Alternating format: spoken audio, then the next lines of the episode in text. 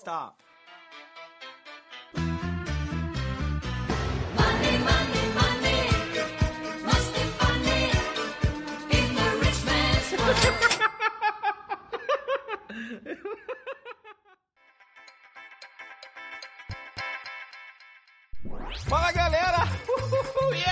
Bem-vindo a mais um GavaCast, o podcast do Ganhando a Vida Doidado. Hoje vamos falar de uma parada muito séria que está acontecendo na Bolsa de Valores. Depressão, é isso aí? É depressão e morte na Bolsa de Valores? Bem, vamos falar sobre os efeitos psicológicos da Bolsa no ser humano. É isso aí. Isso é um videogame? Você fica o dia inteiro jogando esse negócio, isso virou um jogo pra você. E aí, quando você perde? E o pessoal que acabou se matando aí? O que aconteceu? Bem, galera, não se esquece, esse aqui é o podcast de quem tá devendo o fiado na esquina, o fiado na padaria e que tá querendo comprar, pagar os boletos e que tem os recebidos, que são os boletos da Via Varejo, que são os, que, os boletos do ponto frio. É isso aí, galera. E se você quer contratar aquele cara que te humilhou a vida inteira, esse aqui é o seu podcast. Hoje estamos aqui com o psicólogo, o Marcelo Gata, tá? Pra falar sobre os efeitos psicológicos do mundo financeiro na vida do ser humano. E estamos aqui também com Raí Nascimento. Obrigado, Gata, por estar aqui. Obrigado aí por, por ter aceitado o convite. Opa, uma honra aí, cara. Obrigado, viu? E Raí, não preciso agradecer, não.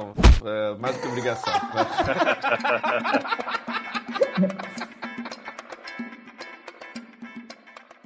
Dinheiro, pra que dinheiro?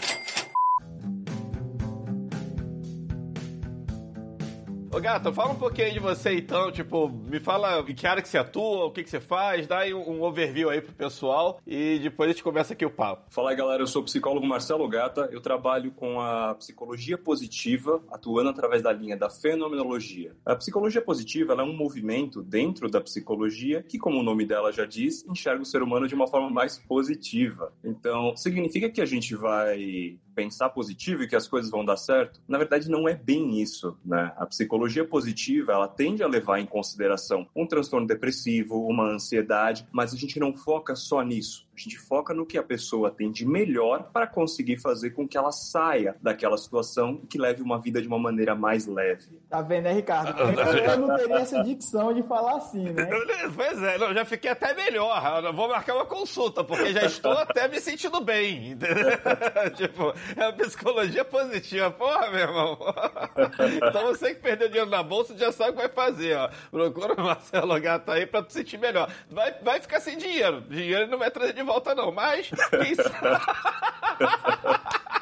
Ei, Marcelo, tá acontecendo uma coisa, acho que o, o foco hoje da conversa é realmente o efeito psicológico que a gente tá querendo ter aqui da, da Bolsa de Valores nas pessoas. Porque assim, hoje a gente aumentou o número de investidores de, em dois, três anos de 500 mil investidores para 3 milhões de investidores na Bolsa, tá todo mundo vindo pra Bolsa achando que vai ganhar dinheiro. E aí, já tem pesquisas provando aí que no day trade, 97% ou mais perdem dinheiro. E tem muita gente chamando isso de joguinho. Talvez o primeiro ponto é isso. Será que isso não é uma coisa viciante, sabe? Tá- Tem até a ver, tava vendo ontem aquele documentário do Netflix, o dilema das redes sociais. Será que a- a- o primeiro ponto é esse, tipo assim, qual o efeito que essa brincadeira, que não é bem uma brincadeira, pode trazer pro ser humano? O que eu vejo muito hoje é o pessoal querendo começar no day trade mesmo, que é justamente onde é muito pouco provável dele ter sucesso. Não é um investidor que quer aplicar a longo prazo, segurar, dividendo, enfim. Ou, ou você tem o seu trabalho e usa a bolsa como um- uma renda extra, tá? Não, o cara quer ficar o dia inteiro na frente do computador, comprando, vendendo, comprando, vendendo, e isso seria o day trade. E o day trade, aparentemente, pelas pesquisas, é uma coisa onde o cara vai se frustrar lá na frente. Queria saber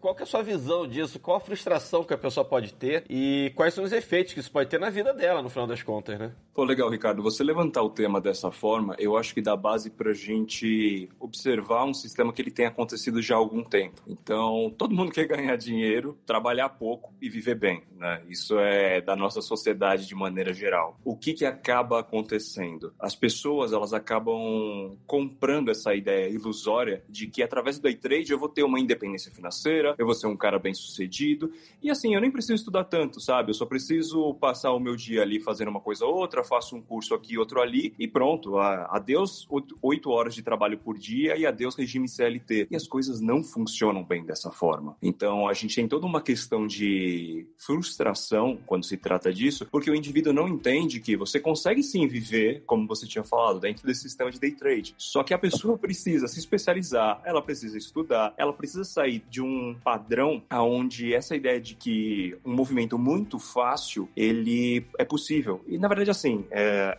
é uma questão de você focar naquilo que você precisa fazer. Então, eu estou trabalhando, eu quero viver de trade, legal, o que, que eu preciso fazer? Eu preciso de um curso, eu preciso de uma capacitação, eu preciso entender como funciona o mercado. Essa é a parte externa, né, que a gente está falando. Agora, internamente, como que eu funciono? Então, eu sou um cara impulsivo, o que, que eu preciso desenvolver? Eu preciso de uma disciplina. Então, aqui a gente fala da psicologia em si e da questão do autoconhecimento, né, que é algo muito importante de ser trabalhado quando a gente está falando de qualquer é, tipo de trader, qualquer forma que você tem de investir, você precisa conhecer a maneira como você funciona. Porque senão a gente está falando, exatamente como você tinha citado antes, de um vício. A pessoa começa a se engajar naquilo e ela tem. E aí eu vou puxar um pouquinho para neuropsicologia, tá? Para a gente entender até como que isso funciona. Ela tem a questão das vias dopaminérgicas, né? Que é o nosso centro de recompensa. Então, ela vai começar a sentir aquela adrenalina e a gente sempre fala do, da sorte do principiante, né? Então, o cara começou, ele tá ganhando e, nossa, eu consigo viver disso. Nossa, isso aqui é muito fácil, eu faço isso aqui muito bem. Porque ele tá tendo uma recompensa muito grande no cérebro dele. E aí, o que que acaba acontecendo? Quando ele não tem essa recompensa, ele vai cair num processo de frustração e, por consequência, isso pode gerar uh, uma ansiedade, uma síndrome do pânico, uma depressão, que é algo fruto de uma identidade que ele tinha atribuído, né? Então, é aquela coisa de, ah, eu vou vencer nisso aqui, eu vou fazer milhões, eu vou conseguir me dar bem, eu vou investir um dinheiro que eu tenho, que seria uh, um capital de giro, uma reserva, alguma coisa que eu preciso para o meu dia a dia, mas o cara acaba fazendo isso no sentido de é algo fácil, né? Como se ele fosse se dar bem naquilo. E aí, então, a gente está falando de um investidor extremamente impulsivo,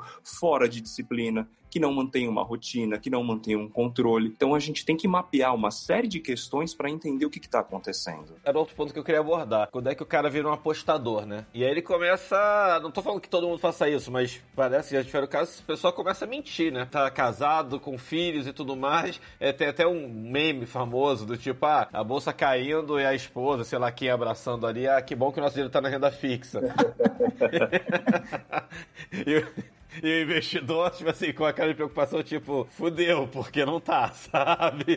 tipo. A, a Lavi fez muito mais pros consultórios de psicologia do que pra construção civil mesmo, né? Sim, sim, sim. Lavi foi uma oferta pública, por exemplo, que, que deve ter levado bastante gente aí. Mas queria saber até onde isso é normal, assim, é, é que eu digo, uma coisa assim, a depressão, que já não é uma coisa, não parece ser uma coisa, não deveria ser normal, mas outra coisa, você começar a mentir pros seus amigos, pra sua esposa, pra todo, enfim, é, é ao nível de chegar pra sua esposa e, e depois você descobre que você tá quebrado e realmente aí a gente tá falando de um final muito triste. Isso, eu, eu tenho um vídeo no canal que eu falo sobre isso, que aconteceu no Brasil.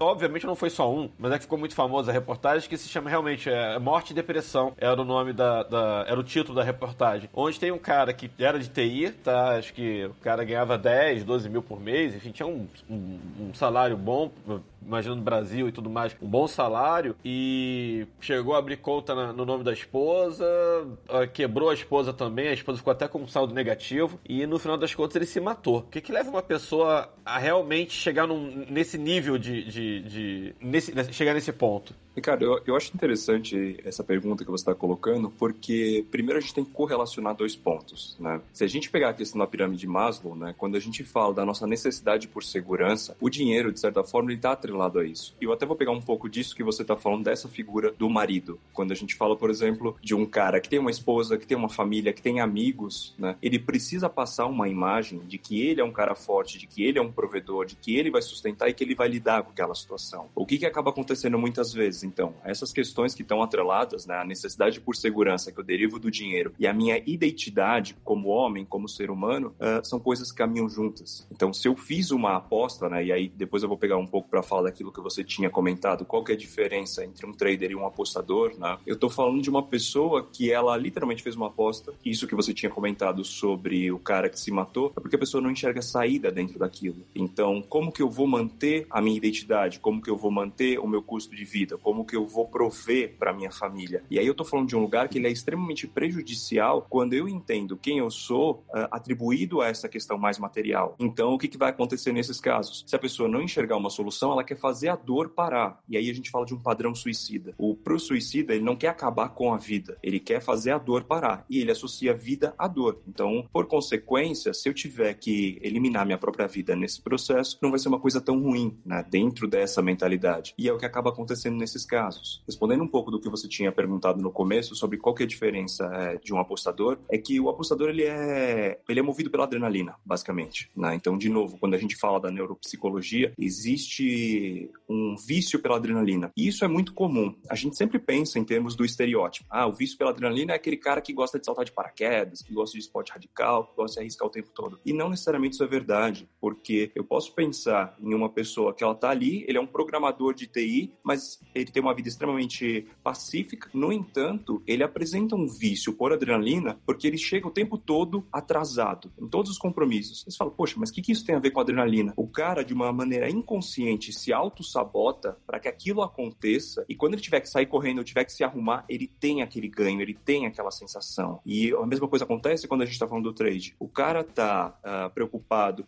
em investir a longo prazo, ele tá preocupado em fazer alguma coisa que vai gerar um rendimento para ele, ou ele tá pensando na recompensa imediata, naquela sensação que aquilo traz para ele. Basicamente é isso que a gente fala quando a gente tem que diferenciar e entender qual que é o objetivo que a pessoa busca para conseguir perceber qual que vai ser o melhor perfil para ela. Pelo que você tá falando, a bolsa é um prato cheio para, enfim, para qualquer pessoa que está procurando adrenalina, né? Você tem ali mil reais, você pode comprar 50 mil reais, se alavancar, enfim, é, é, é, pode virar um joguinho, né? Não é, não é que seja um joguinho, é pra gente levar um pouco a sério, tipo assim, eu vivo disso, enfim, muita gente realmente usa a bolsa como, como ferramentas é, reais de ganho e tudo mais, mas o que você mais vê é o pessoal é, saindo e se alavancando no final das contas mesmo. Tipo assim, ah, é, a impressão que dá é tipo, ah, se não deu agora, eu dobro a mão na, na, na, próxima. Eu dobro a mão na próxima, só que parece ser mais nocivo do que um cassino no final das contas, né? O quanto, o quanto que as pessoas podem ser influenciadas né, por terceiros. Tipo assim, ah, meu influencer favorito falou que eu deveria é, comprar isso, eu fui influenciado por ele. O quanto é que eu assisti na vida de outras pessoas ganhando, ou fingindo que, que ganha, né, que a gente conhece aí casos de, de boleto de. né, Ricardo? Não, os anúncios de bolsa é tudo assim. É o cara que tem o Porsche, o outro tem uma Ferrari. É, todo mundo, o outro vai, o outro helicóptero. É, até onde isso influencia. A, a, isso é uma questão interessante, que assim, todo marketing feito hoje em cima de, de bolsa de valores é, é isso, mostrando ostentação. É, só que pra mim dá vontade de rir, porque pra mim é óbvio que isso é uma mentira, tá?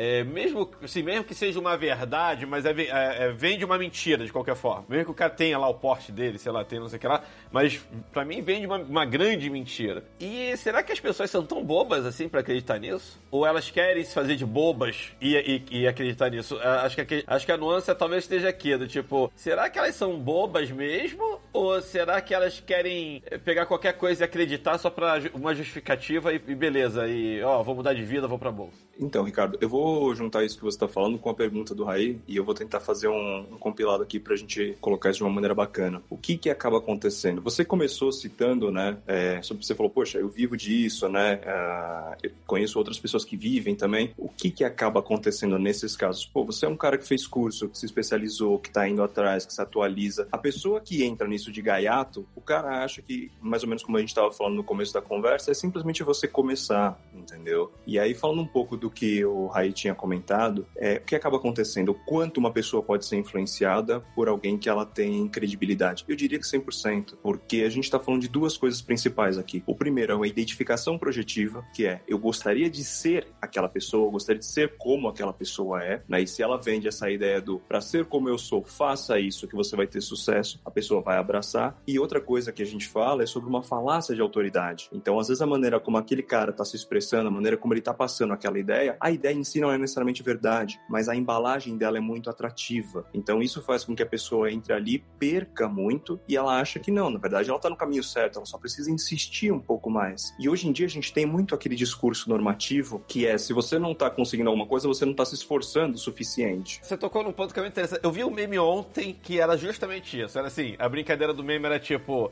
é, é que esse cara tava querendo vender um curso. Eu vendo, eu tenho curso também, por sinal, mas assim, é, é, o cara tá querendo vender um curso dele lá e mostra lá a Ferrari, o Porsche, ou sei lá que carro que ele mostra, e aí a pessoa compra lá o curso. E aí a pessoa começa a não dar certo. Assim, a pessoa começa a ver que tipo, opa, mas o que, que é isso? Começa a perder dinheiro e fala, então isso não é uma verdade. E aí a brincadeira que tem na- no meme era do tipo, o cara ligando pro professor, mestre, é, tô perdendo dinheiro, não sei o que lá e tal. Falou, não, não, mas agora é porque você não, não soube. Fala até de psicologia. Você não soube usar psicologia, não sei o que e tudo mais, blá blá. Agora tem um outro curso agora pra você. Ah, não, não, então agora por, o, que você comprou meu de 5 mil reais, beleza, não sei o que lá e tal. Só que agora você tem que fazer um outro de 8 mil reais, porque aí sim você vai estar abrindo a mente, vai estar não sei o que e tal. Assim, a brincadeira do meme é essa, do tipo assim, exatamente o que você falou. Parece que a pessoa não tá se esforçando demais, e aí o cara vem com uma outra solução que é vender um outro curso. São os vendedores de. Que a gente fica brincando na bolsa, que viraram, a gente fala que ficou um mercado doente, né? O mercado doente não das pessoas, mas o mercado doente de, de marketing. Gente que eu nunca vi falando que faturou não sei quantos milhões pra vender curso, fala que tu vai ganhar 100 reais por dia colocando mil reais, assim. Tem um marketing muito agressivo, na verdade. E tem a ver com o que você falou, que assim, sempre a culpa cai no aluno ali. A, a brincadeira desse meme que eu comentei aqui é do tipo, ah, o aluno nunca é esforçado, pô, se esforça mais, não sei o que lá e tal, e pô. E aí a brincadeira é um cara, um charlatão, né? Seria um cara que vende curso charlatão, né? Tipo, ó, eu tenho outro curso aqui pra você. Se você fizer aqui o plano B, o plano C e o plano D, você gastar 30 mil aqui, você vai virar o, o expert. É claro que você tem cursos bons e você tem cursos ruins. Agora o que eu acho que o pessoal tem que abrir a cabeça aí, o pessoal que tá ouvindo, é um pouco, gente. É, é assim, é, por mais que o Marcelo tenha falado aí de fazer curso e tal, Marcelo, você sabe se eu sou famoso, sim, não famoso, mas assim, acabou que na minha trajetória não fiz curso, mas sim, eu estudei muito. Assim, eu li muita coisa, eu tenho, tenho, a, tenho a teoria das 10 mil horas de qualquer pessoa que fique 10 mil horas fazendo alguma coisa vai virar um bom profissional naquilo. Eu certamente tenho mais de 10 mil horas de tela, tô falando de mais de 15 anos aí eu acompanhando bolsa direto. O que eu tô querendo falar, deixar a ideia aqui, é não é um curso de 5 horas, que seja de 40 horas, é, que vai transformar você num day trader é, de sucesso, entendeu, pessoal? Cuidado, assim. É, acho que sim, você tem, vocês têm que se que seja com curso, com livro, mas não é. Assim, pior sem ele, tá? Acho que melhor com, melhor com livro, melhor com curso e tudo mais. Mas mesmo com curso e tal, a gente tá falando de um mercado extremamente hoje robotizado até, tem um monte de algoritmo, tem um monte de. Já tem um monte de.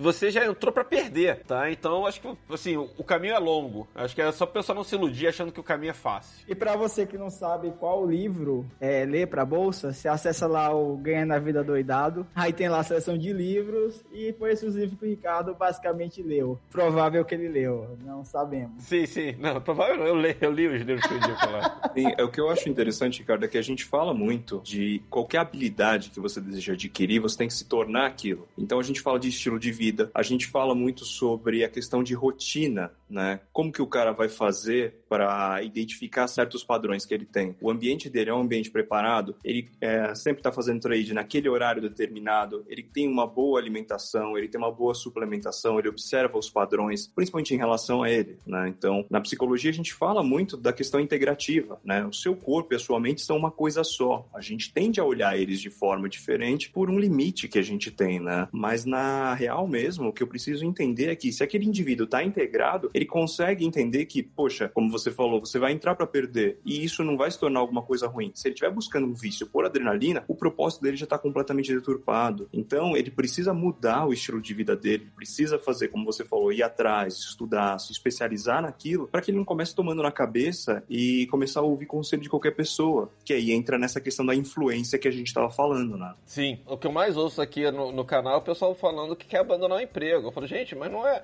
É o pior, assim, eu recebi uma mensagem semana passada, é que é estranho demais, porque assim, é. Um amigo meu de publicidade perdeu o emprego, tá? E veio a esposa dele falando comigo, ó, Bra- é, Brasil, me chama de Brasil, né? O Brasil é. Você tem algum curso de bolsa, não sei o que lá e tal? Eu falei, não, tenho sim e tal. Não, não, porque o fulano, não vou falar o nome dele, mas o fulano perdeu, que é o marido dela, né? Ah, meu marido perdeu o emprego. Pô, a gente vai fazer dinheiro na bolsa. Eu falei, mas peraí, você tá procurando a bolsa justamente no momento. É o pior momento. Ficou parecendo que a bolsa é uma. É, é o, é o salva-vida ali da pessoa. E tipo, é, eu falei, não, nem faz curso. Eu falei, não, assim, o que eu quis falar assim, não é não fazer curso, não vá pra bolsa. Vocês estão sem emprego, precisando de dinheiro, e vocês estão achando, sei lá por quê, por causa da mídia aí, que a bolsa vai ser facinho fazer dinheiro. Se fosse assim, não era. Não, tava todo mundo rico, né? Sim, é o que acaba sendo vendido, né? É o, como você tinha falado, esse marketing bem agressivo mesmo, de que você vai ter um sucesso rápido. Ô, gata, mas em contrapartida, os que estão devendo, como é que essa pressão, né? Não, não, é, é verdade. A, a pessoa quebrou. Aí a gente não tá nem muito falando de bolsa, tá? Assim, acho que não é na vida mesmo. Tipo, que, que a pessoa tenha quebrado na bolsa, ou que, que ela tenha feito uma dívida e aí perdeu o emprego dela. E aí acho que a gente tá indo até. Não sei se seria uma segunda fase aqui do, do podcast, mas a gente tá falando talvez até no momento aí de Covid, né? Do tipo, quantas pessoas não perderam emprego e talvez até hoje não tenham recuperado aí emprego. Apesar do meio digital parece ter ido bem, pelo menos é o que a bolsa entende aqui. Qual o reflexo disso pra vida das pessoas, né? Tipo assim, até pelo que o Gata falou, imagino assim, acho que deve ter uma impotência, não? Uma impotência não, é, uma impotência de tipo, putz, eu sou o provedor, o que, que eu faço agora, né? E o cara cheio de dívida, às vezes uma pessoa mais machista, a esposa com emprego e o, e, e o cara sem emprego, é até onde, como é que o cara leva isso psicológico dele, né? Sim, a gente sempre fala em termos de um planejamento prático. Então, existem alguns conceitos que eu trabalho na clínica que eu vou colocar aqui pra gente pensar, mas basicamente eu tenho que entender o conceito de domínio versus controle. E aí eu coloco uma metáfora que fica bem fácil de entender. Vamos imaginar que é assim, quando a pessoa fala, ah, eu preciso ter controle sobre as minhas emoções. Um cara tá descendo uma ladeira de skate, né, e ele tenta controlar o skate, ele tenta pela força segurar. Meu, o cara vai se estabacar, ele vai se machucar, vai se ralar inteiro. Agora, dentro do mesmo exemplo, o cara tá descendo a ladeira com o skate e ele domina aquela situação. Então ele vai fazer manobra, ele vai fluir conforme a situação tá acontecendo. Então, essa é a diferença básica entre eu dominar minhas emoções e eu tentar controlar as minhas emoções. O que, que vai acontecer no nosso dia a dia? Quando a gente fala de dívida, quando a gente fala de qualquer situação, eu preciso ter muito mais domínio do que tentar buscar esse controle. Então a gente senta, conversa, vê direitinho, coloca de maneira prática, tá? O que, que eu posso cortar de gastos? O que, que dá para eu fazer? Como que eu consigo aceitar algumas situações? Porque grande parte da ansiedade, ela tá atrelada à pessoa não conseguir aceitar aquela situação. Se o cara perdeu o emprego, e eu vou colocar esse exemplo que vocês tinham trazido, e o cara entende que o papel dele como homem é só de provedor. Ele aprendeu lá atrás com o pai dele que o homem de verdade tem que ser aquele que coloca dinheiro na mesa. E ele perdeu isso. É lógico que o cara vai entrar numa crise de ansiedade, porque a gente tá falando de uma parte da vida dele, principalmente da identidade dele, que tá sendo desfeita naquele momento. O que a gente tem que fazer nesse caso é ressignificar. Tá, mas se não é isso, então, se não é só a questão do provedor, o que que você entende como ser homem, como ser uma pessoa que tá ali do lado da tua esposa, que tá ali pros teus filhos, e aí ele começar a construir aquilo de uma outra forma. Porque às vezes a gente tá falando de um cara que tem 40, 50 anos e nunca parou para pensar nisso de um outro jeito. Sempre foi essa questão financeira de colocar poder. E não é desse jeito que a gente demonstra isso, né? Existem uma série de outras formas, mas para afirmar essa identidade, a gente tem que ressignificar todas essas crenças. Agora eu queria saber como é que a pessoa faz pra se resolver em relação a isso. Ela, assim, foi o que você falou, ela aprendeu lá atrás, tipo. Acho que assim, acho que o problema, até tentando se- seguir uma, uma coisa mais lógica aqui no podcast, que não é uma coisa que a gente faz geralmente. Aqui é tudo sem lógica. Não, assim, já mostrou a causa do problema, já mostrou, acho que o problema, e agora, como é que você faz pra mudar? Como é que você faz pra mudar o cara que, que cresceu achando que, que tinha que ser o provedor desse negócio? Ou o cara que, sei lá, porque acha que a bolsa tem que dar, ele vai ganhar dinheiro na bolsa. Como é que faz esse cara desistir? Assim, falando, meu, não, esse- negócio não é pra você, é, sabe? Assim, ou até pode ser, mas um segundo momento, para, perdeu o teu, teu dinheiro, trabalha, junta o teu dinheiro de novo, e você pode usar isso como um complemento, não sei o que e tal. Como é que faz essa pessoa mudar de cabeça? Ou o cara ali que, tipo, ó, a sua mulher pode sim prover, é, ajudar em casa e tudo mais. É, como é que faz pra pessoa ter esse. Como é que faz pra ela mudar? Uma das perguntas que eu vou colocar até é, tipo, será que o cara, na hora que quebrou na bolsa, esse cara já não muda? Assim, do tipo, pô, nunca mais vou operar a bolsa? Ou quando ele for operar, ele vai estar mais preparado? É, não sei se, se o, o fato em si já, já gera uma mudança na pessoa. Então, uma palavrinha bem simples, né? Terapia. O cara precisa ir para terapia e aí, pegando dentro disso que você está falando, a diferença básica entre o trauma e o aprendizado é a preparação que eu tenho frente àquela situação. Se o cara quebrou na bolsa e ele tem um psicológico que está bem preparado, ele está bem assessorado por um bom psicólogo, o que vai acontecer é que ele vai entender aquilo como parte de um processo natural. Eu preciso juntar mais ao que, que eu aprendi, quais foram os meus erros, quais foram os meus ganhos, ou então o cara vai simplesmente entrar num processo depressivo, se traumatizar extremamente e falar nunca mais quero olhar para isso. Entende? Esse episódio, eu pensei nele, né? É, em forma de homenagem às pessoas que mandam no Muro das Lamentações, que é o, o direct do Ricardo no Instagram. Ó, vocês.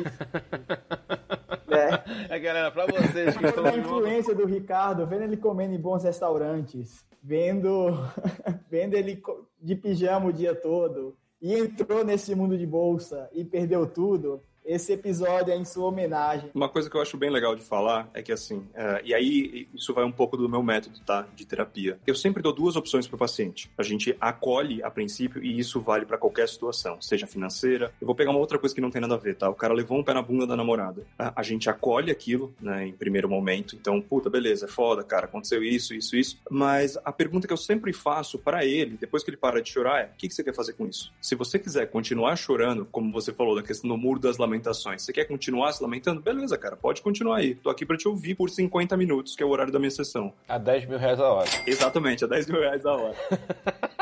Você- ou você quer fazer alguma coisa realmente significativa com isso, entende? Porque a pessoa só muda quando ela tá cansada de sofrer. Então, é, dentro do processo terapêutico, eu não consigo criar vínculo com o paciente que ele não tem essa vontade. Tem caras que basicamente você vai olhar e ele não sabe como mudar, mas ele quer mudar. Beleza. Tem cara que não quer mudar e quer continuar daquele jeito e vai continuar reclamando. Tudo bem, a gente fala em termos de sessão de descarga, né? Que ele vai descarregar aquilo. Só que depois que aquela energia saiu dele, se ele não fizer alguma coisa com isso, a vida dele vai continuar exatamente da mesma forma. E aí na semana seguinte ele vai chegar e vai estar com o mesmo problema. Porque ele não usou essa carga para fazer alguma coisa significativa.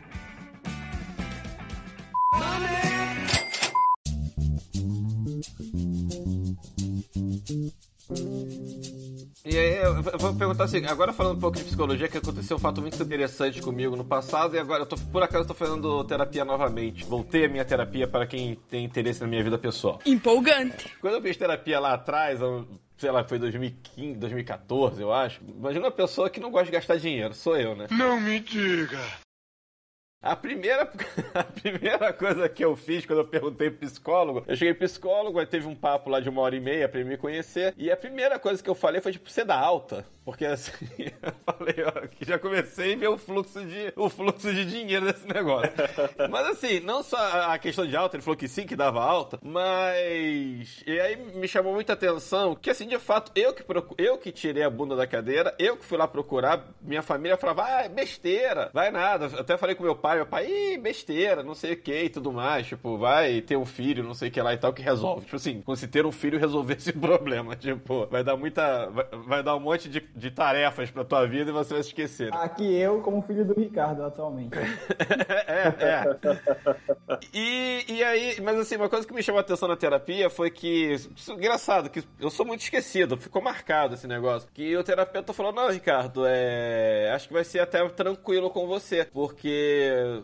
Tá, eu, percebi que é exatamente o que o Marcelo acabou de falar aqui. Ela falou: Meu, você dá pra ver que você é muito resolutivo. Que você veio pra cá, você que tirou a bunda da cadeira, você que, que veio, você tá tentando resolver o problema. E aí eu acho que tem um pouco a ver com o que você acabou de falar, Marcelo. Que você falou que tem, assim, que tem pessoas que realmente foram pra, talvez pra resolver os problemas e outras que foram pra chorar e que talvez não vá mudar muita coisa. Minha dúvida, a questão é, se essa a pessoa quer chorar, ela não foi, ela também não tirou a, a bunda da cadeira e não foi te procurar? Sem dúvida. É, aí a gente fala da questão do acolhimento, né? Que eu estava falando é, um pouco antes. Você acolhe a pessoa, né? Até porque quando a pessoa mostra esse tipo de vulnerabilidade para você, ela tá mostrando o que ela tem de mais íntimo, de mais sensível. Então, é muita crueldade você simplesmente fazer um apontamento no que ela tem que mudar ou no que ela tem que melhorar para mudar aquela situação, ah, sem qualquer tipo de acolhimento. Né? Tem pacientes que eles vão levar ali duas, três sessões. Tem pacientes que vão levar praticamente a vida inteira para conseguir entender o que está acontecendo. Mas você precisa Saber identificar quando que aquele paciente realmente está disposto a mudar, só que ele não consegue fazer isso, ele vai precisar de um pouco mais de terapia, ou quando ele simplesmente está tendo o que a gente chama de ganho secundário, que é ele ficar reclamando e ele está dentro daquela roda, dentro daquele ciclo. Ah, dentro da terapia, o que a gente sempre faz é estabelecer métricas, né? Porque isso que você tinha falado sobre, ah, vai ter um filho, né? Vai fazer alguma outra coisa, ah, as pessoas ficam muito sem ter como medir o progresso dentro da terapia, porque é algo muito subjetivo. Então, o que, que eu sempre faço com o paciente? Quando ele vem com uma queixa, a gente tenta estipular o que está por trás daquela queixa e coloca alguma coisa como sendo um sinal de melhora. Então, um exemplo é, sei lá, o paciente tem compulsão alimentar. A gente fala, olha, a terapia está funcionando quando as suas crises de compulsão começam a reduzir ou quando elas aparecem tendo um outro significado. Então, aí a gente está falando de alguma coisa que ela é prática. Pera, se eu não estou fazendo isso, tem algum motivo. Pode ser é, alguma questão inconsciente? Pode, a gente observa. Pode não ser. Então, pera, a terapia está indo para um outro rumo. A gente precisa começar a estabelecer isso de uma maneira mais disciplinada, porque senão vira bate-papo, entende? Assim, a minha terapia não foi dessa forma, mas interessante, interessante essa visão. Você começar a, a ver a, a influência da terapia na- realmente no- na vida ali da pessoa, tipo assim, no, dia a dia, né? Tipo, ah, o que aconteceu quando você teve outro, outro impulso ali pra, pra comer ou pra, ou pra operar na bolsa, que seja, ou, ou qualquer coisa do tipo. Tipo, você conseguiu se conter, é, você conseguiu, é, você conseguiu, é, como eu diria... Tem uma outra resposta para isso, né? Exatamente, você teve uma resposta que não seria a resposta padrão, É, a gente sempre fala que terapia é o que você faz fora da terapia, com o que você aprendeu na terapia, né? Então, eu sei que parece uma frasezinha meio clichê, mas basicamente o que eu busco fazer dentro do processo é trazer consciência. Consciência é o quê? Eu tô ali é, operando e de repente eu começo a sentir ansiedade e eu aprendi a dominar aquela ansiedade, eu aprendi como lidar com as minhas emoções, então beleza, trazendo consciência para aquilo. Ou, não, começou, eu toco o botão vermelho e aí dentro da minha cabeça começa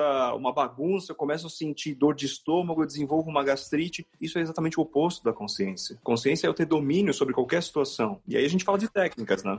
O que, que daria pra fazer, tipo assim, pra evitar um pouco de ansiedade, que seja na bolsa, ou pra evitar um pouco de, de- enfim, pra evitar um pouco dessa ansiedade de, de operar ou de ganhar dinheiro, de, de querer ganhar dinheiro, é, ou alguma técnica pra, pô, na hora que você for lá, não, não vou alavancar, pé no chão, trazer um pouco pra terra aqui, porque o cara acha que o cara tem mil reais na conta tá operando um milhão, né? É tipo assim, não, você não é milionário, pera aí, se der errado, vai dar chabu. O que que daria a princípio, assim, um caminho que a pessoa pudesse pensar pra não ir pra um caminho tão ruim, digamos assim? Eu vou falar de dois principais pontos, né? Para o processo terapêutico, quando a gente fala sobre entender o que está acontecendo, eu sentaria com esse cara e ia mapear com ele qual que é o significado que ele está atribuindo àquilo, né? Então a gente fala de risco, a gente fala de adrenalina, a gente fala de segurança, estabilidade, tem uma série de coisas. O valor atribuído, ou seja, qual que é o objetivo que eu estou começando aquilo, é muito importante para entender o que, que vai acontecer comigo, né? Então, se a gente fala, como a gente tinha comentado mais cedo, sobre a questão da identidade, putz, isso aqui é para eu sair, ganhar dinheiro, ter prosperidade, e aí as pessoas vão me ver de uma outra forma. A gente não tá falando de trade, a gente tá falando de autoestima. Eu preciso dar um passo atrás e entender como que a autoestima desse cara tá se configurando. Quando a gente fala de questões físicas para o cara conseguir trabalhar essa ansiedade, a gente fala em termos de respiração, né? Algumas técnicas de respiração. Depois posso até mandar links para vocês disponibilizarem Ah, legal. que é do Wim Hof, que é bem legal. É um atleta que ele eh, faz um tipo de rotina que tem banho gelado, tem uma hiperoxigenação do corpo, então você deixa a sua corrente sanguínea mais alcalina, é bem legal. E aí o que, que acaba acontecendo nesses casos? A gente está falando de alguma coisa que ela vai ter uma resposta fisiológica, né? Porque a ansiedade, ela é tanto mental quanto fisiológica, qualquer uma das patologias, né? Mas nesse caso, eu vou colocar o cara para fazer um exercício e começar a observar como que a rotina dele está configurada. O cara vira para mim e fala assim: "Ah, não, eu tenho um problema de ansiedade". Tá, como é que você entende a manifestação dessa ansiedade? Putz, é, começa, eu começo a tremer, eu começo a gaguejar, eu sinto uma queimação no estômago. OK, ele tá me apresentando todos os sintomas que realmente vêm da ansiedade. Mas aí eu vou perguntar pro cara o que, que ele comeu naquele dia. Ah, eu tomei um café preto, aí não deu tempo de eu almoçar, eu comi um salgadinho frito e no final do dia eu tomei mais um café. Porra, você tá falando de uma tremedeira que é fruto de um excesso de cafeína e você tá falando de uma queimação no estômago fruto de é, uma De gastrite. salgadinho.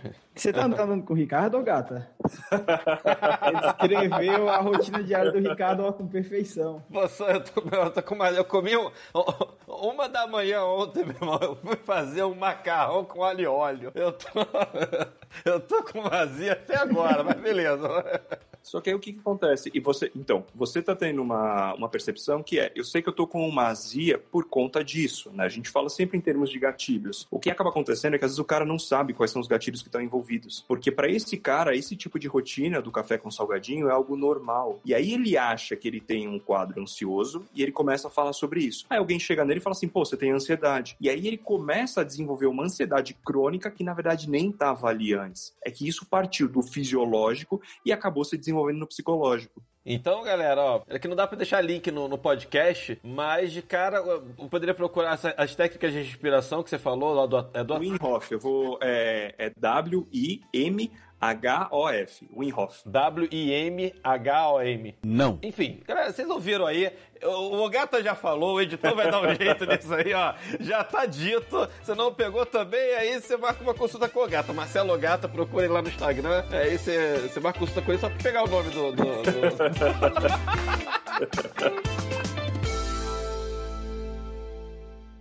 Dinheiro, pra que dinheiro?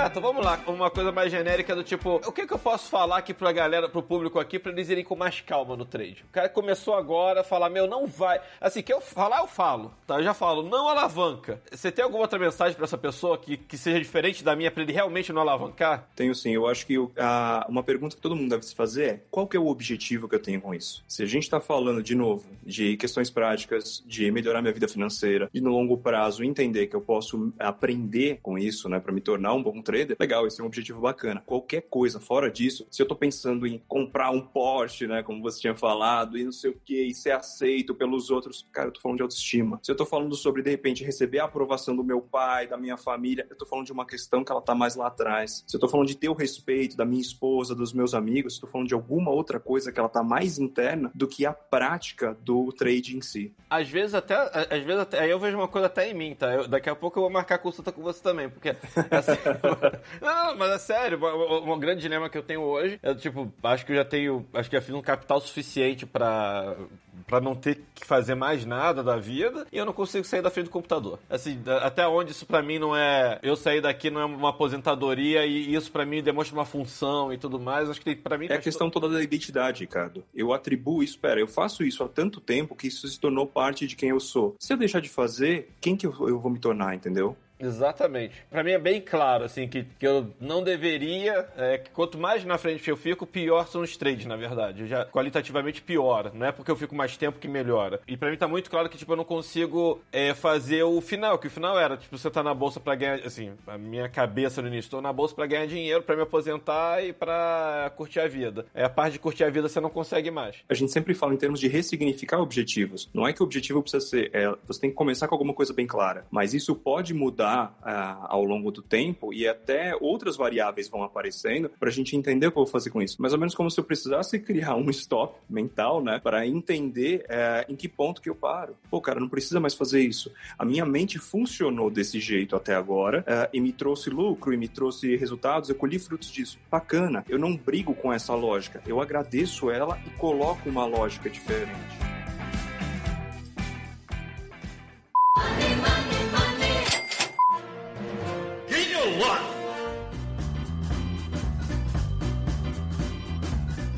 Vamos para o nosso Gain or Loss. Vai lá, Raí, tá preparado? Tô preparado. Então pode começar. Ninjutsu. Gain, Ansiedade, loss. Peso argentino. Gain, bolsa de valores, sabendo jogar bem, gain. Pudim. Gain, Regina Casé, loss. Rock alternativo. Loss, Paulo Guedes, loss, Compra de dólar. loss, Donald Trump, loss, Mahatma Gandhi. loss, Cannabis. gain, cocaína. Tem cocaína geladeira. loss. Que a galera da bolsa é. Ó, A galera da bolsa é famosa por. A galera tá toda ali no, no, no pozinho, rapaz. Estratégia do pozinho, mas é- essa é outro pozinho, na verdade, mas beleza. Acho que encerrou, né? Encerrou? É, dá pra encerrar. Bem, galera, esse aqui foi o Game Loss com Marcelo Gata. Dinheiro na mão é vendaval.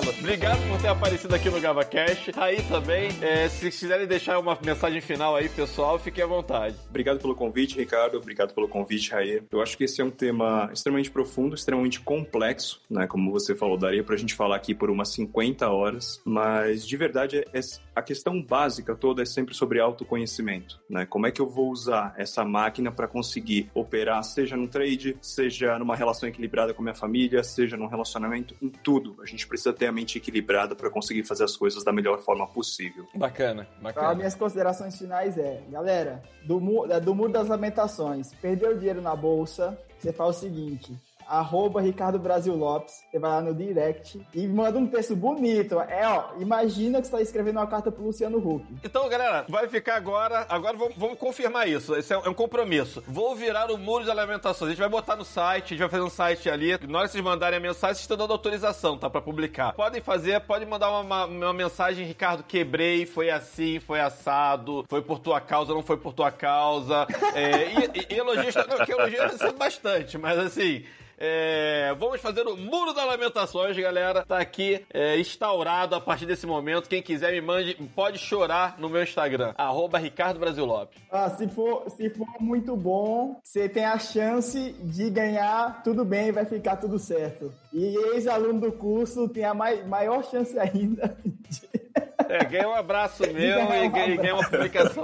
Não, mas sério, galera, vai ser legal isso. Fazer um. é Até bacana, porque o pessoal só vê elogio. Vamos fazer o muro das lamentações. Aí o pessoal fica vendo só as trecheiras, entendeu? A gente vai ver só como é que vai ser. Isso vai ser no Instagram, como é que vai ser, mas manda lá no arroba Ricardo Brasil Lopes. Bem, galera, esse aqui é o GavaCast. Obrigado por vocês terem ouvido até agora. E não se esquece, acessem as minhas mídias sociais, arroba Ricardo Brasil Lopes, acessem o canal Ganhando a Vida Doidado. E por hoje você já sabe, pregão encerrado. Uhul, yeah!